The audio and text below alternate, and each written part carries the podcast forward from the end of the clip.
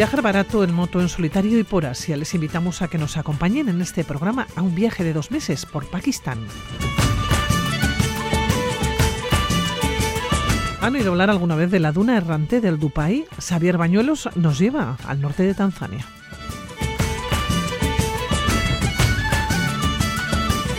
Y nos acercamos a Guinea-Bissau, acompañamos en su viaje de fotografías a Fátima, nos presenta Flores de Bissau, un encuentro cara a cara con mujeres de las zonas rurales de aquella parte del mundo. Comenzamos.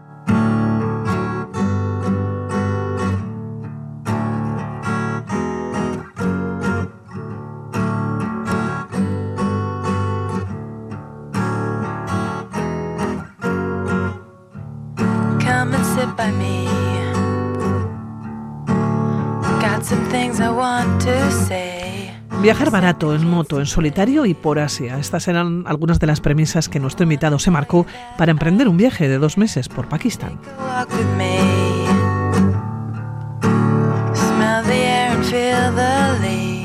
Salió con muchas ganas de aprender, de disfrutar, de sentir y de afrontar las sorpresas que le podía regalar el camino.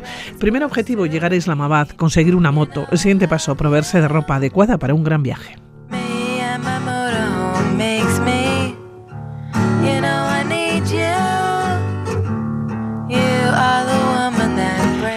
Pablo Strude, el escritor viajero, director de los programas y a ti, Jornadas de Grandes Viajes. Pablo, ¿cómo estás? Egunon, buenos días, ¿qué tal? Egunon, buenos días, encantado de conversar contigo, Pilar. Oye, Pablo, ¿por qué atravesar en moto el norte de un país desconocido y muy montañoso?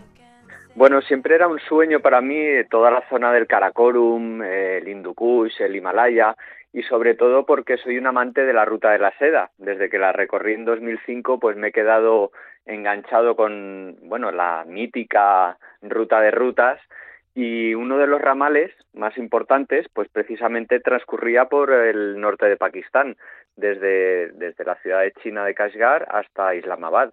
Entonces me propuse, pues bueno, eh, recorrer ese ramal con esa excusa, digamos, y, conocer el norte del país, de Pakistán, un país que había estado muchos años un poco cerrado o, en condiciones poco seguras para el turismo, pero que en estos últimos años pues ha vuelto a tener un poco de estabilidad y, ya se puede visitar más o menos con seguridad. Oye, Pablo, primer objetivo, llegar a Islamabad, conseguir una moto y también conseguir una camisa larga, ¿no? La curta.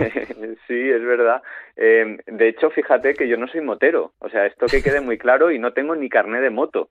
Eso sí, sé conducir eh, algún scooter y, conduzco, aprendí a conducir una moto con, con marchas.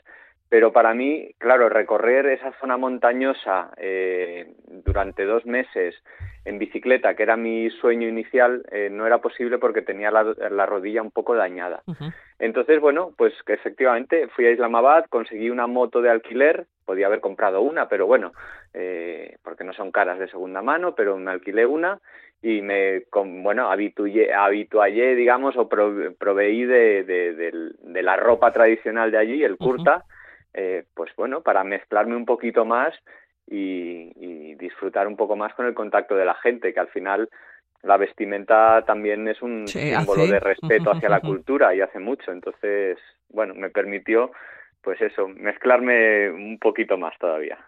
Fíjate, Pablo, yo leo, eh, compré la bombona de gas, así que listo para acampar. Muy difícil, por cierto, por falta de stock. También dices, comí de lujo, comida especializada, con la mano y bebí tropecientos tés con leche y azúcar.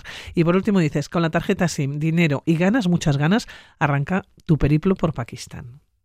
Sí, la verdad es que me, me hice una mochila de 35 litros, muy pequeñita, en la que llevaba de todo. Llevaba la ropa para el calor, porque hace mucho calor en esa zona, pero también de invierno, porque al final acabas subiendo a 4.000, 4.500 metros de altitud, y llevaba saco, llevaba tienda para dormir, y llevaba también un pequeño hornillo un poco de emergencia, pues por si alguna vez hacía una excursión o acampaba cerca de un, lago que no hubiera un pueblo cerca o algo así, y al final esa, esa libertad de poder ir en moto y ir con mi tienda de campaña, y acampar donde me apetecía fue una de las claves de, bueno de lo mucho que he disfrutado este viaje.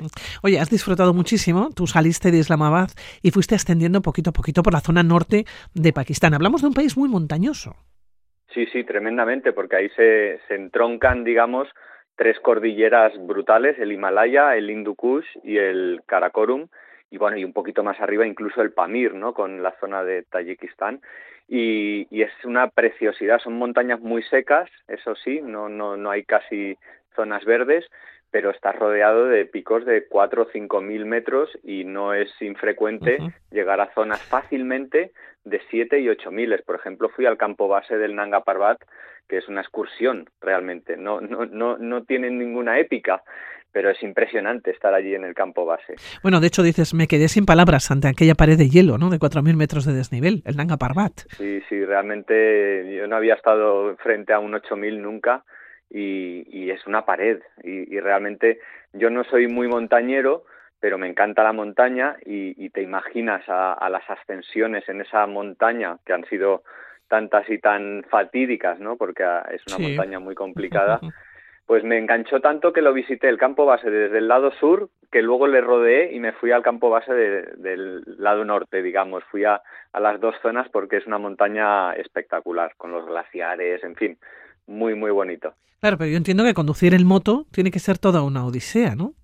Sí, sobre todo si no eres un experto motero como yo, porque sí que las carreteras principales tenían zonas de asfalto, pero es muy frecuente que haya muchos derrumbes y, hay tramos de las carreteras eh, supuestamente en buen estado que están en bueno muy deterioradas con, con mucha pista mucha arena muy complicadas y luego pues que alguna vez me metí en, en zonas que bueno, porque quieres llegar al lago tal que te han dicho que es muy bonito, o quieres llegar a un pueblo donde inicia un trekking, y eso son pistas de, pistas de, de, roca, ¿no?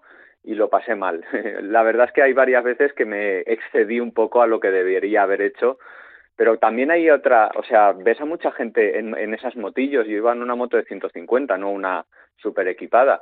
Y había mucha gente yendo por esa pista o esa carretera, ¿no? Hacia el pueblo. Allí es como se mueven en esas zonas. Y entonces, pues bueno, vas siguiendo a uno, te dice, sí, sí, hombre, claro que se puede subir.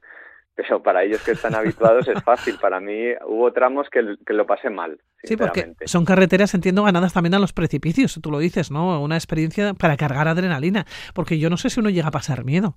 Sí, sí, sí, sin duda. Miedo de lo que ves por debajo hacia, hacia abajo de los acantilados y miedo de que te caiga alguna piedra en algún momento, ¿no? Sobre todo en alguna época que estuvo lloviendo mucho, eh, son frecuentes los derrumbes, ¿no? Entonces vas ahí un poco pendiente de cruzando los dedos de que no caiga nada desde arriba porque no puedes hacer nada al respecto y, y no arrimándote demasiado al borde.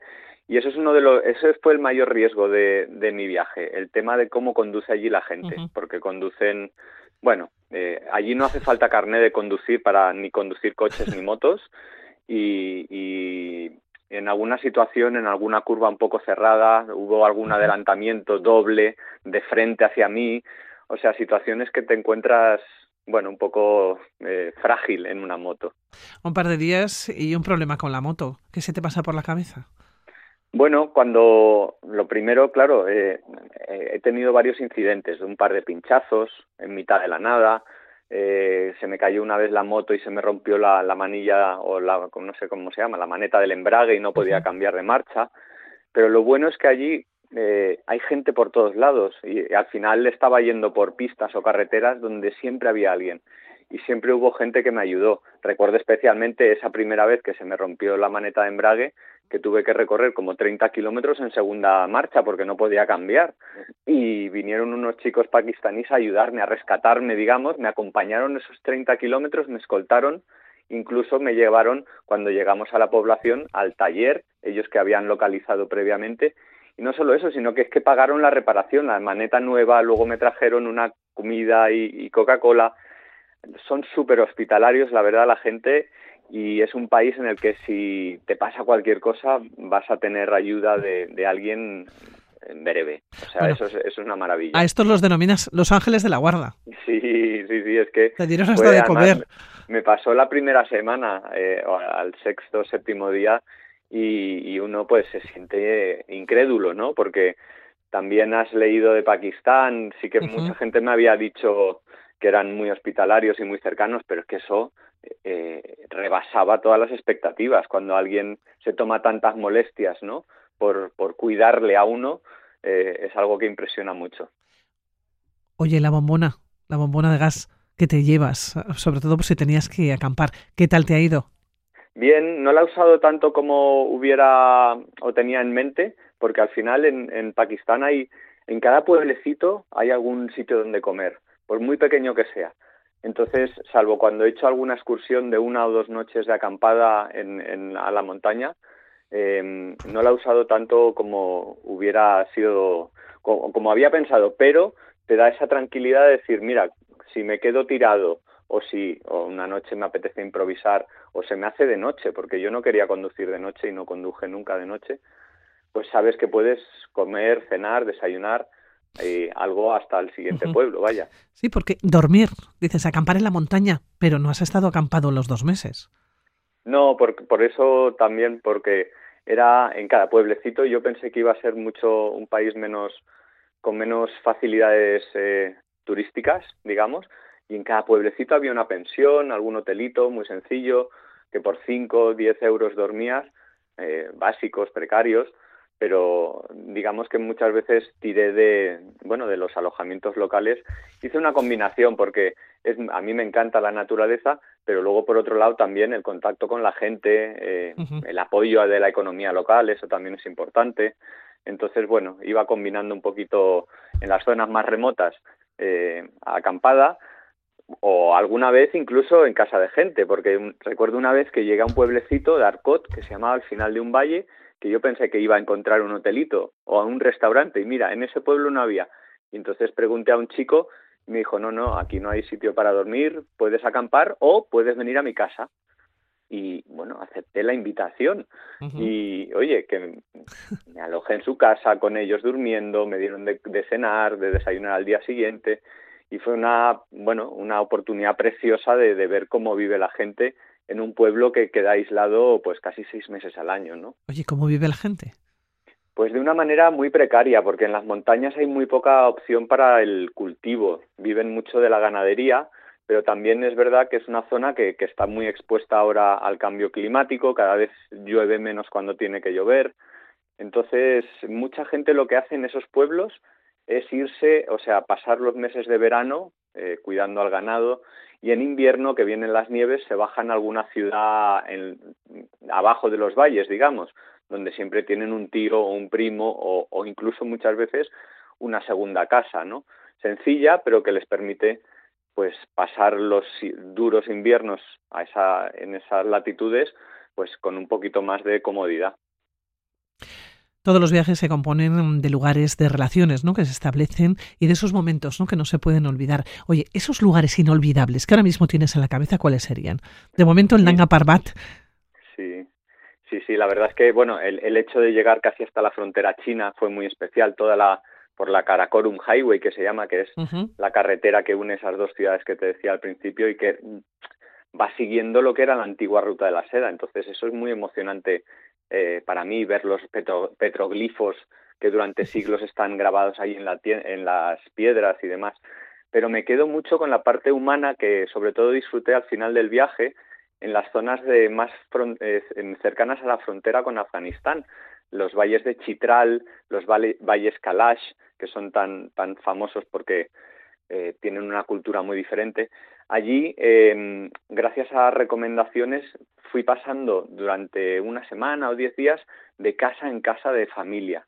Y entonces esa parte inicial del viaje, que había sido muy montañera, la cambié por una parte más social de contacto con la gente y, me, y poder alojarte en sus casas, ver cómo viven, que te saquen al pueblo a ver el partido de polo o que te saquen bueno, por el pueblo sí. a ver los cultivos de manzanas o que te presenten a sus familias. Pues eso fue muy bonito, pero casi, fíjate que te diría que casi excesivo, porque te, te da, trataban con tanta hospitalidad y tanta amabilidad que no te dejaban ni respirar, ¿no? En esos días que estabas allí con ellos. Pero, pero para mí fue muy especial y, y la verdad es que me encantaría volver. Oye, dilemas viajeros. Ah, bueno, es Los verdad. Los tienes. Sí, claro, cuando estás en ruta pues te, te, te, expones a otra cultura, a otra manera de ver la vida uh -huh. y a otras situaciones como por ejemplo la que sucedía, y esto lo, lo contaba en, en, las redes sociales un poco, como eh, a los locales les cobran una tarifa muy razonable, pero a los turistas para entrar en un parque natural nos cobraban 30 veces más. Y dices, 30 veces, es, quiero decir, que A ver, que un poquito más, efectivamente, es lógico. Sí, sí. Pero bueno, también luego lo piensas de otra manera y, y la renta media aquí en España es, es casi 30 veces más de la que hay en Pakistán, ¿no? Entonces te planteas, bueno, ¿cuánto es razonable que nos cobren de más, ¿no? Esa, pues eh, cuando te presentas o te planteas ante situaciones así que todos nos surgen en los viajes, ¿no? Porque es muy frecuente que a los turistas nos cobren un poco más o algo más que a los locales en, en cosas oficiales. Pero claro, cuando te cobran 30 veces más, pues bueno, vas, vas ahí pensando si es correcto. No hay una respuesta, yo creo, ¿eh? Pero te quedas ahí pensando cuál es lo razonable, qué es lo correcto. En fin, tenemos la suerte de todas maneras de poder viajar a estos países, cosa que ellos no pueden. Y de poder pagarlo, ¿no? Sí. Exacto. Los pakistaníes para venir a España lo, lo tienen muy complicado, incluso de turismo estamos hablando, ¿eh? Y lo sé porque un amigo que hice allí, un empresario con familia, con hijos, una persona rica, le han denegado el visado recientemente porque no acreditaba suficientemente estabilidad económica o no sé qué, y venía de turismo 10 días a España, pero no ha podido venir y, y, en el fondo pues que somos unos afortunados por poder viajar a casi casi cualquier país del mundo. Bueno, pues eh, Pablo, nos vamos a despedir, eh, nos quedamos con este viaje en moto, dos meses, pero tenemos que recordar que dentro de un mes comienzan ya estas jornadas, estas eh, charlas, estas conferencias, ¿no? De los grandes viajes que organizáis tú y Chiar, oye, y van a ser maravillosas.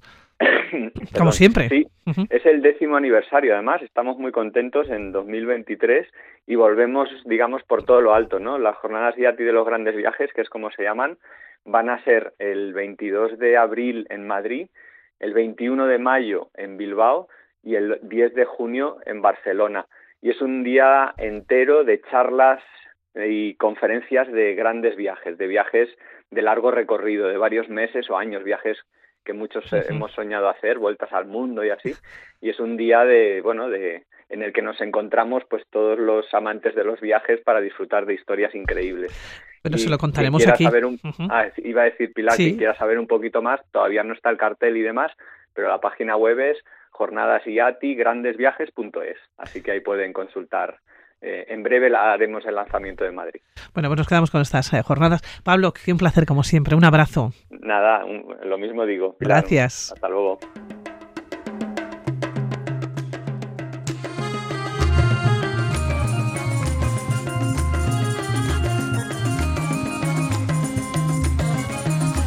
Una tierra famosa por su increíble fauna, jirafas, leones o elefantes, y son muchas las personas que llegan de safari buscando aventuras. Pero esta tierra fértil de migraciones animales esconde también la clave paleontológica de la evolución humana.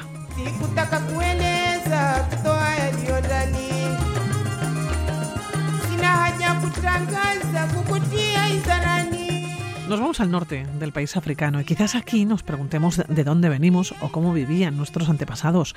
Xavier Bañuelo, ¿estamos ante el origen del ser humano o ante la evolución humana? ¿Cómo estás, Egunon? Buenos días. Eso, Egunon. Pues sí, haciéndome esas preguntas, ¿no? que me las he hecho muchas veces, ¿eh? porque es una zona que conozco muy bien, en la cual he estado en innumerables ocasiones y la verdad es que cada vez que vas Sí, sí, te haces esas preguntas, ¿no? Porque tienes allí los restos de aquellos antepasados del género Homo, que, bueno, del género Homo y de lo que no es el género Homo, incluso los antepasados anteriores al género Homo. y, sí, sí, uno, uno se pregunta de dónde, de dónde venimos, ¿no? Y cómo ha sido posible que hoy en día estemos donde estemos, estamos, estemos donde estamos. No sé si mejor o peor, ¿eh? pero... Exactamente. En cualquier caso, si cabe la duda, Xavier, por si cabe la duda, eh, tendríamos que preguntarnos. Nos vamos hasta Tanzania, nos vamos al norte de Tanzania y nos vas a llevar hoy en esa búsqueda, ¿no? en ese encuentro de lugares especiales a la duna errante de Oldupai. Así que nos vamos a Tanzania, nos vamos al norte concretamente para encontrarnos con la duna. Sí, sí, vamos a hacer algo que no, no suele ser habitual, porque al norte de Tanzania normalmente se va a ver fauna, o incluso se va también a visitar a la gran diversidad de gentes eh, que hay, ¿no? Pero no, esta vez nos vamos a ir con un pequeño fenómeno geológico que es muy, muy peculiar y que está pues entre el cráter de Ngorongoro y Serengeti. ¿Eh? digamos que desde Arusa tomamos sentido este hasta llegar a un pueblito que se llama Towambú, el pueblito de los mosquitos, y está justo al lado del Parque Nacional del Lago Manyara. Continuamos hacia Karatu, ascendemos la falla de Gregory, ahí en el Rif, en lo que se llama la divergencia nortanzana del, del Valle del Rif, y llegamos a las tierras altas del cráter, al área de conservación de Ngorongoro, bordeamos el cráter por el sur, descendemos ligeramente para entrar en las llanuras occidentales y aquí ¿eh? al este de las tierras altas del cráter, se encuentra el área de la garganta de Oldupay, ¿eh? que es donde nos vamos a adentrar para ir a buscar la duna. Oye, me ha llamado la atención lo del Parque de los Mosquitos. No, el parque no, el pueblo de el los pueblo de los mosquitos. sí, significa así, Towambu. Está, es un pueblito, digamos, que desde el que se parte para entrar luego en el Parque Nacional del Lago Manyara, y bueno, pues lo llaman así porque debe de... haber mucho mosquito, entiendo. A ver, muchos mosquitos hay, porque pero hay en, pero por ahí hay en todas partes. Es que no sé si es, si es especial, pero bueno, el caso es que, que le llaman así en Towambú. Y sí, sí, vamos, cuando vas tienes que protegerte con, con repelente. Bueno, llegamos a la garganta de Oldupay, que no sí. Bueno, sí, la verdad es que eso es, es, un, es una conclusión muy habitual. Además, tú lo vas a encontrar en muchos mapas, ¿eh? que pone Old Dubai, uh -huh. pero en realidad es Old Dubai, que significa, bueno, es una palabra masai que significa, bueno, significa, designa a la Sansebe, Sansevieria, que me, no me uh -huh. sale el nombre, Erembegui, que es el silval salvaje de África Oriental. Es una planta muy común en la zona y que los eh, masáis le llaman el Dupai. Lo que pasa es que allá por 1911 pasó por allí un entomólogo alemán, Wilhelm Katwinkel, que bueno, pues andaba por allí estudiando los eh, insectos de la zona y bueno, pues con un, mal, un malentendido con los masáis, eh, él entendió Old Dubai en lugar de Old Dubai y digamos que ha, lo que ha trascendido ha sido el nombre de Old Dubai. Pero tú vas ahí los masáis van a decir Old Dubai.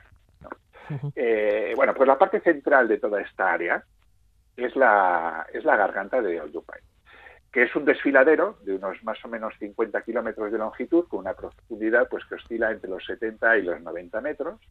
Es una zona de sabana, ¿eh? con, pero es una zona de sabana con grandes extensiones no desérticas, semidesérticas, diría yo. ¿no? Es un paisaje duro, es un paisaje árido, eh, muy golpeado por la erosión, tanto del viento como de aguas torrenciales, y, y salpicada de volcanes. Entonces, eh, la verdad es que es un paisaje muy atractivo, muy mágico desde mi punto de vista. Y muy diferente Como de lo que esperamos, ¿no? Ver cuando, cuando pensamos en Tanzania. Claro, además sobre todo si vienes de la parte alta del cráter, porque en la parte toda la parte alta del cráter y toda toda la zona que rodea el cráter por, por las tierras altas es una zona de selva o sea, de, de, de bosque tropical. Uh -huh. Entonces, y, y, si entras dentro del cráter, te has encontrado con la sabana normal que estamos acostumbrados a ver en los documentales. Y luego vas allí y te encuentras con una zona semidesértica. Entonces, hay un contraste de paisajes muy, muy interesante y muy, muy, muy bonito, ¿no? Con lo cual estás variando todo el rato, ¿no? Y luego, pues, con grandes montañas que, que en realidad son son cráteres de, de, antiguos volcanes, ¿no? Con lo cual la verdad es que es un, uh -huh. es un paisaje muy chulo. Pero por, bueno, es una zona que, como has dicho, tiene una importancia paleontológica sí. de primera magnitud, porque es una de las zonas de la humanidad, porque bueno, fue donde estuvo, donde Mary Lecky y su marido Luis Lecky estuvieron estudiando, ¿no? Y descubrieron pues el Australopithecus, eh, bueno, o Paranthropus boisei, ¿eh? que es como normalmente se le llama, de unos 75 millones de años. Hay restos de Homo habilis, de Homo erectus, y no muy lejos están las signitas de la Etoli, las huellas de la Etoli, descubiertas también por Merilecki, de Australopithecus afarensis, ¿no? 3,6 millones de años, que son, pues bueno, de las primeras huellas que demuestran el bipedismo de aquellos ancestros de, de, de, lo que hoy somos. Oye, saber por qué has elegido la duna errante del Dupai. Pues porque es, una, porque es una, un fenómeno muy, muy peculiar. Un fenómeno muy peculiar que no se da en todas partes y que aquí lo podemos ver. Así de sencillo. La duna que va cambiando de sitio. Sí, claro. claro que, que se van moviendo, porque las dunas se mueven.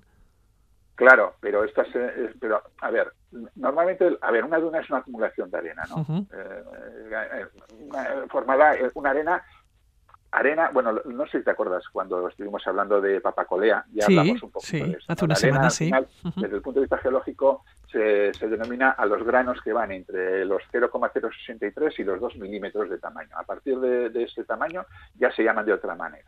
Bueno, pues la arena son granos de ese tamaño, ¿no? Pueden ser compuestos por distintos materiales, puede ser sílice, es decir, cuarzo normalmente, u otros minerales, como en el caso, por ejemplo, de, de Papacolea, que era olivino, pero vamos, si tú aquí vas a la playa en, en, en Euskal Herria y, y, es cuarzo lo que tenemos, ¿no?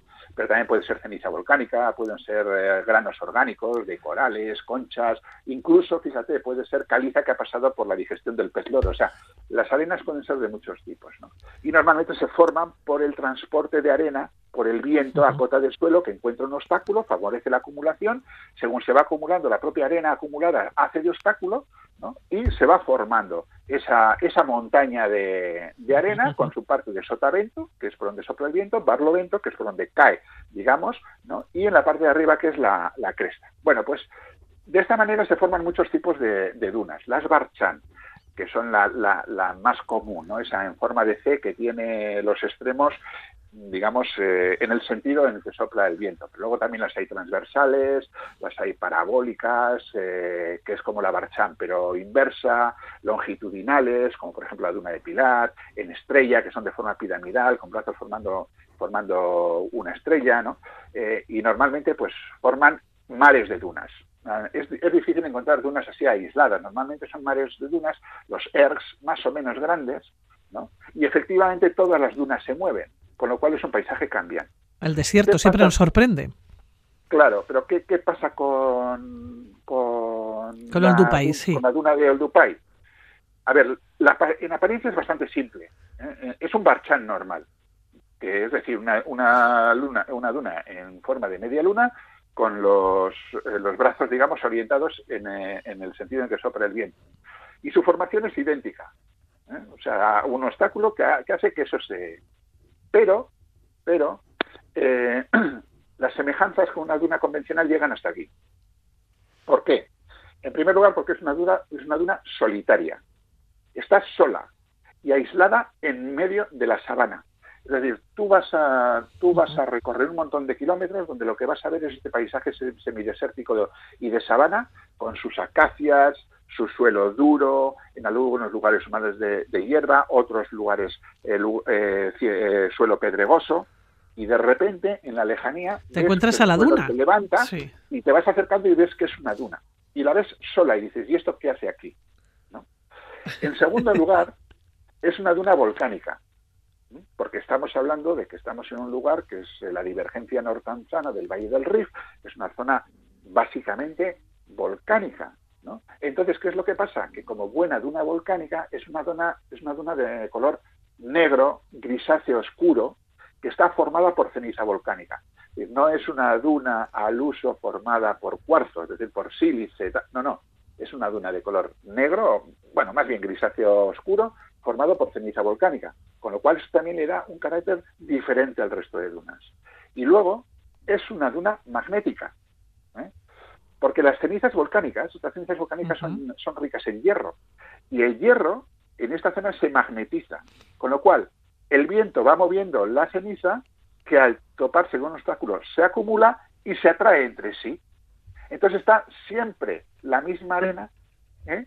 Eh, junta por esta por este efecto digamos eh, imán y el, el, viento pues va modelando esta forma en U, esta forma de, de barchan, ¿no? ¿Eh? Entonces es curioso porque tú cuando tú cuando coges arena en, en una duna, en una playa y la lanzas al viento, pues el viento la lleva y caerá donde caiga. Pero aquí no. Aquí tú tiras eh, la ceniza, digo, sí, la ceniza volcánica, vamos, la, la arena de, de, la duna, y Rusia inmediatamente cae sobre la sobre esta porque al estar magnetizada claro la, la trae, Uh -huh. claro, y luego es una duna errante que se va moviendo decir, se mueve uh -huh. como todas pero esta camina digamos que va reptando ella solita sobre el terreno movida por el viento además se desplaza a un ritmo de una media de unos 17 metros al año, que no es broma, ¿no? Es decir, que ahora yo te estoy diciendo, vete a ver la runa a Duna porque vas aquí, pero como vayas el año que viene, te la vas a encontrar 17 metros lugar. más allá, claro. Sí, sí. De hecho, de hecho, según tú te vas acercando a la duna, han puesto mojones a lo largo de todo el camino que he ido recorriendo que indican la posición de la duna en los años sucesivos, ¿no? Entonces, la verdad es que es muy curioso, ¿no? Y fíjate, porque dicen que anda dando vueltas por ahí desde hace nada menos que dos millones de años. No se ha cansado, ¿eh? de moverse. Por y cierto, también, es una duna sagrada. Eso es, te iba a decir, efectivamente. Uh -huh. Muy importante. Aparte de todas estas peculiaridades, no sé cómo llamarlas, eh, geológicas, ¿no? Eh, es una duna sagrada.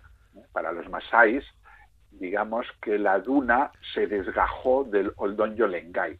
El Oldón Yolengay es el gran volcán que simboliza al gran dios de los masáis. Entonces, eh, para ellos esta duna se desgajó de allí y desde entonces anda errante por la sabana de, de Oldupay y la consideran sagrada, la consideran propiciatoria de la lluvia y la verdad es que no les gusta un pelo que te subas a ella cuando, cuando vas para allá. A ver, si lo haces, nadie te va a decir nada. Pero, hombre, pues por respeto casi mejor no hacerla yo cuando estoy evidentemente no he subido. Nos hemos quedado tranquilamente en los alrededores, en las faldas, los hemos trasteado con arena y demás, pero bueno, hemos evitado subirla pues un poco pues por respeto a los pueblos de, la zona que la consideran sagrada y no les gusta. Xavier, ¿cómo llegamos a la duna? Pues eh, en 4x4, no hay otra. Eh, allí sí que no, no, hay ni autobuses ni nada. Es decir, tú en realidad vas a estar haciendo tu viaje por la zona seguramente en 4x4 o quizás en camión, depende. Eh, y, bueno, pues eh, una vez que estás en el Dubai, has visto la garganta, eh, has entrado en el museo que tienen allí, una especie de centro de interpretación sobre la evolución humana y tal, quizás hayas ido a visitar el antiguo campamento de los Lackey, que está por allí y está, está curioso. Pues bueno, ya a partir de ahí te tiras al interior de, la sabana de, de, esta zona y vas a buscar la, duna. Y conviene ir con alguien que sepa dónde está, porque si no puedes estar dando vueltas o incluso no encontrarla. Hasta encontrarla. Oye, ¿es muy grande? No, no, no, es muy grande. Eh, no sabría decirte los metros que tiene, pero una, la altura como mucho tendrá, yo calculo que unos 5 metros, aunque también, claro, todo eso también es variable, ¿eh? porque todo esto depende del viento. Pero sí, yo cuando he estado, eso calculo que tendría, y de, no me atrevo, no me atrevo a decirte una longitud porque seguro que me equivoco, pero vamos, no, no es muy grande. Bueno, y si vamos, si estamos muchos días, eh, nos vamos a la duna errante de Old Dubai y también nos encontramos, decíamos al comienzo, la increíble fauna, ¿no? Las jirafas, leones elefantes, ¿no? Allá nos encontramos eh, con un país espléndido como es Tanzania. ¿Tenemos otra cita para apuntar, Xavier? Pues eh, venga, que no falten las citas. Que no falten las citas y que no falten los viajes y que no falten las aventuras. Saber Bañuelos, que nos quedamos en Tanzania. Cuídate. Venga, pues. Agur. Agur.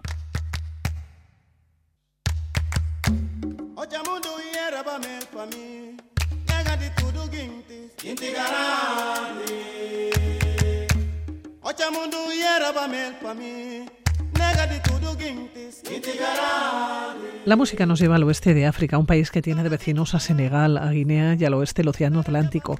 Y desde allá llegó nuestra invitada hace 18 años. Los primeros los vivió en Bilbao, los últimos 15 afincada en Navarra.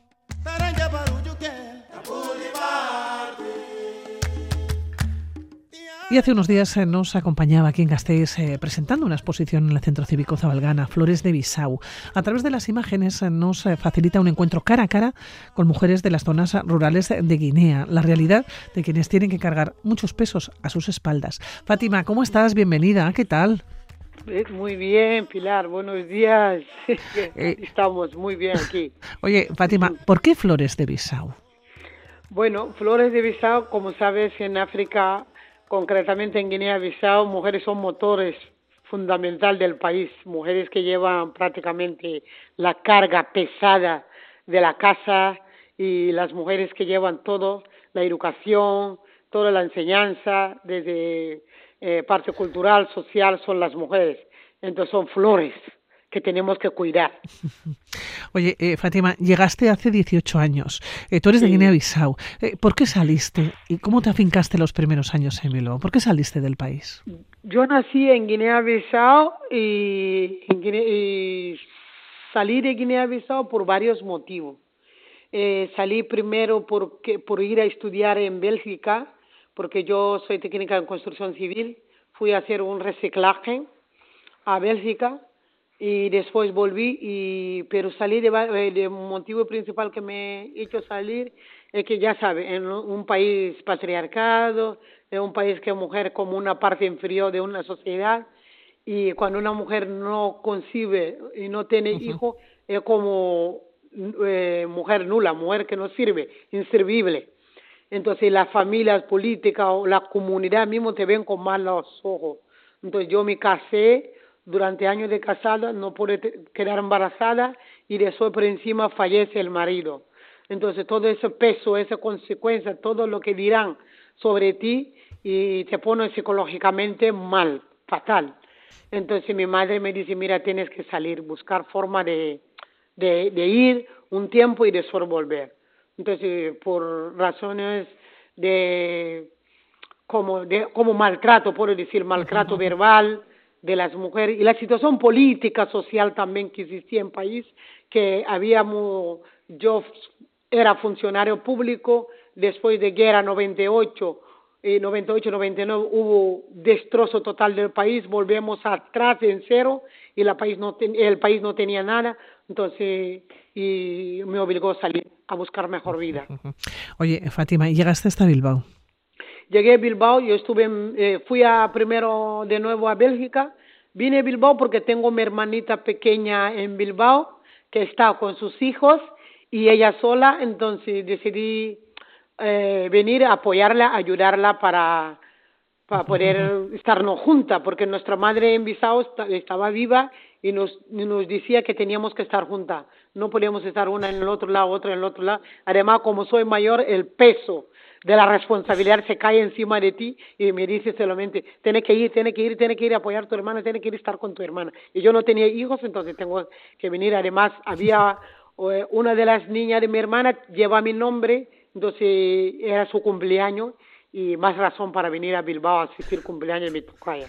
Oye, eh, Fátima, ¿cómo es tu país? Porque miramos, buscamos Guinea-Bissau, nos encontramos unas playas estupendas, nos encontramos con multitud de ríos que lo atraviesan, eh, pero, pero, ¿cómo es tu país? Es un país estupendo, un país muy bonito, un país de hospitalidad, un país de atender las personas que llegan en el país se sienten muy bien. Es un país de 36.125 eh, kilómetros cuadrados, tiene parte insular, eh, mucho más que parte continental. Tenemos 88 islas y mayoría de las islas no están habitadas.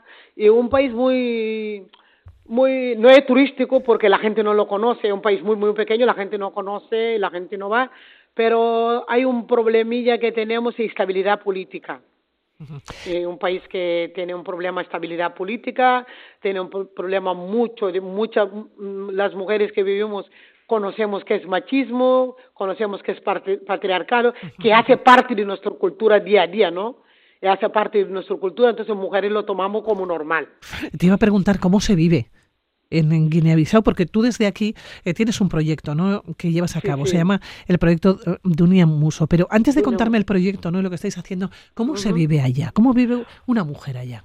una mujer vive con gran dificultad, son heroínas nacionales porque mujeres de Guinea-Bissau, tanto mujeres del campo como mujeres de la, zona rural, viven una dificultad total. Si tú entras, eh, llega en Guinea-Bissau, el mercado de Guinea-Bissau está invadido por mujeres, el mercado informal no, por, no, no es mercado formal, mercado informal, está invadido por mujeres, mujeres que atienden, mujeres que trabajan ahí, pero es un país que la gente vive con menos de un dólar por día. Eh, si, si hablamos de índice de, de, de derechos humanos, estamos en eh, eh, último, último, último país de, del mundo. Entonces, es país muy, muy, muy, muy pobre, pobre en el espíritu de la gente, de los políticos, pero países ricos que tenemos un montón de recursos que si hemos desarrollado ese recurso, las mujeres podríamos estar libres, tenemos ventaja, podrían hacer programas para las mujeres, para emprendimiento, para cooperativa, porque es un país agrícola, un país que tú puedes poner una cosa, mañana tienes un montón de cosas. Es un país exportador de anacardo, es un país que exportaba cacahuete, exportaba eh, maíz, todos los cereales, pero llegamos a un momento que en el año 96 hay liberalización económica, los burgueses que tienen dinero, eh, eh, ¿cómo se llaman? privatizaron las empresas públicas que había y el país se fue en caos. Además, con, es un país de récord de golpe de Estado eh, a nivel del mundo. Entonces, pero se vive, se vive bien cuando tienes una posibilidad, pero las mujeres viven en situación mal, porque si hablamos en situación social, de verdad que las mujeres no, no tienen posibilidad, porque si vas a la educación, menos posibilidades que tienen muchas mujeres para llegar a, a, concluir su estudio, porque no hay forma de terminar sino o matrimonio obligatorio, matrimonio infantil o a cuidar de los hermanos y de los padres. Eso que muchas mujeres hacen. Es por eso que nosotros emprendemos este proyecto para poder trabajar con las mujeres. Trabajáis eh, con este proyecto con Dunia Muso para la alfabetización de las mujeres, ¿no? para que tengan una posibilidad y una, y una situación diferente, ¿no? Y quizás en esta, en esta exposición lo que nos vamos a encontrar precisamente son esas imágenes, esas fotografías de la realidad de quienes cargan, como bien decís, con el peso de la familia, del hogar y la manutención, ¿no? Hundidas en una tradición que favorece, bueno, pues, pues a los hombres, ¿no? Esa, esa exposición de fotografía relata, eh, describe la situación de día a día de las mujeres, que levantan a las 5 de la mañana y último que duerme a las 10 de la noche o a la, a la 1 de la noche, porque están todos de sol en sol. De, sol, en sol, buscando la vida para la familia, educación de la familia, eh, eh atendiendo, la, eh, cuidando la familia, tanto política como su familia, porque ya, como sabes, Pilar, familia africana es muy grande no es familia como aquí en comparación. Familia africana es grande. Es quien encarga de esta familia es las mujeres de la familia. Mujeres. Entonces, la exposición relata solamente por sí el trabajo de día a día de las mujeres para sobrevivir, para mantener la familia, mantener la casa. Una aventura, la vida de las mujeres. Eh, porque hay un tema además, sí, que te preocupa mucho, es la ablación o la mutilación genital femenina. Eh, ¿Cuál es la situación? La situación de la población en Guinea-Bissau es caótico. Hay muchas organizaciones que estamos trabajando. Hay momentos que el Estado de Guinea-Bissau se ha, empeñado en eh, crear un comité nacional para poder trabajar en erradicación de la mutilación genital femenina, ya eh, eh, erradicación de mutilación femenina. Pero es una práctica arraigada y, y, y centrada, acentuada en Guinea-Bissau de muchos, muchos años.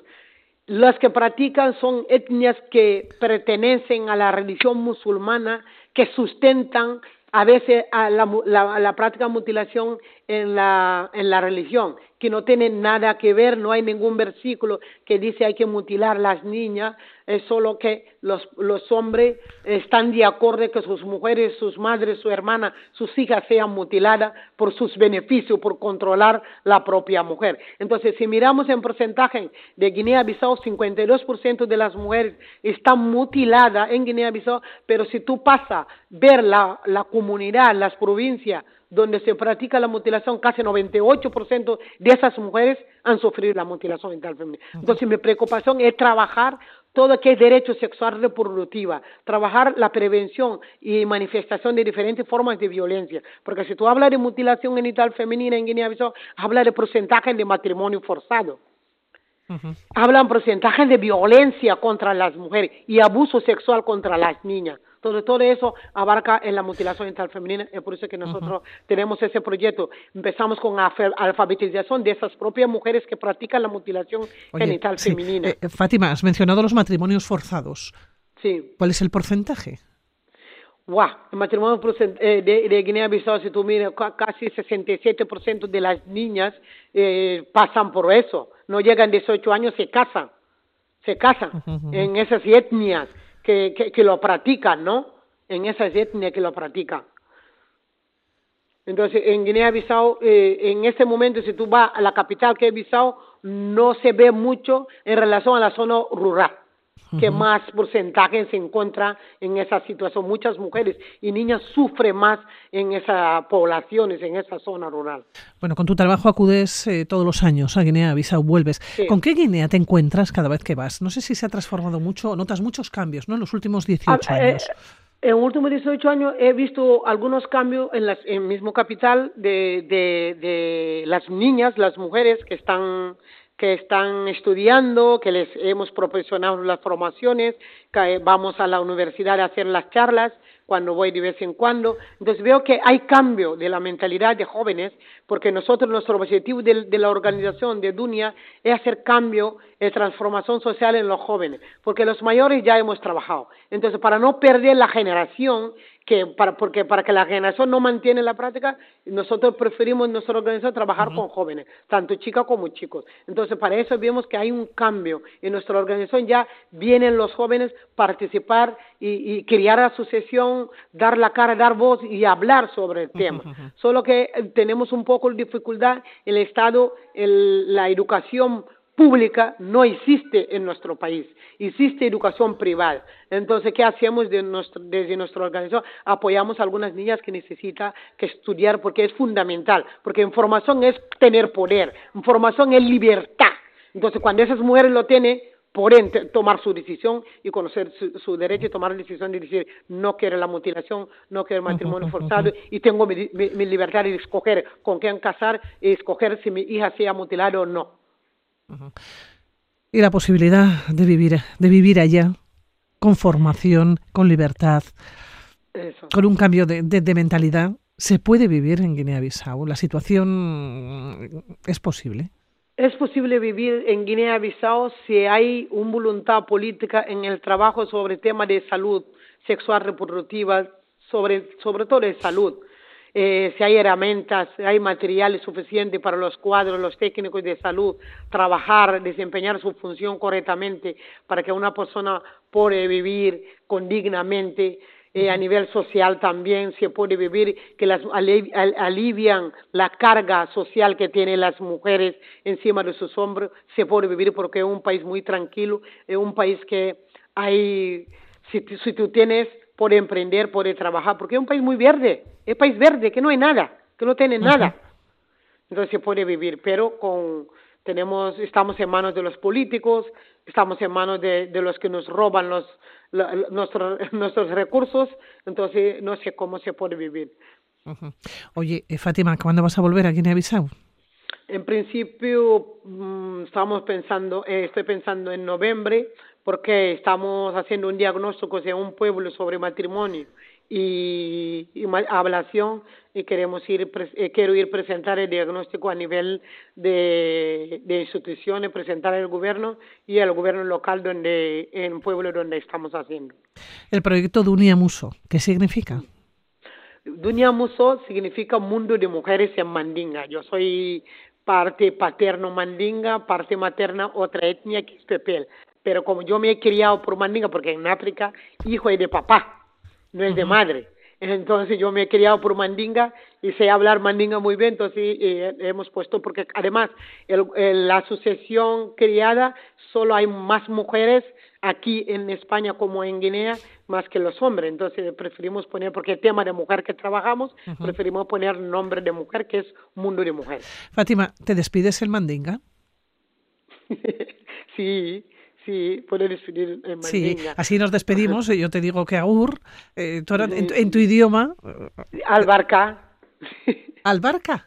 Albarca, sí. Gracias. Por, supuesto que muchísimas gracias a ti, Millasker.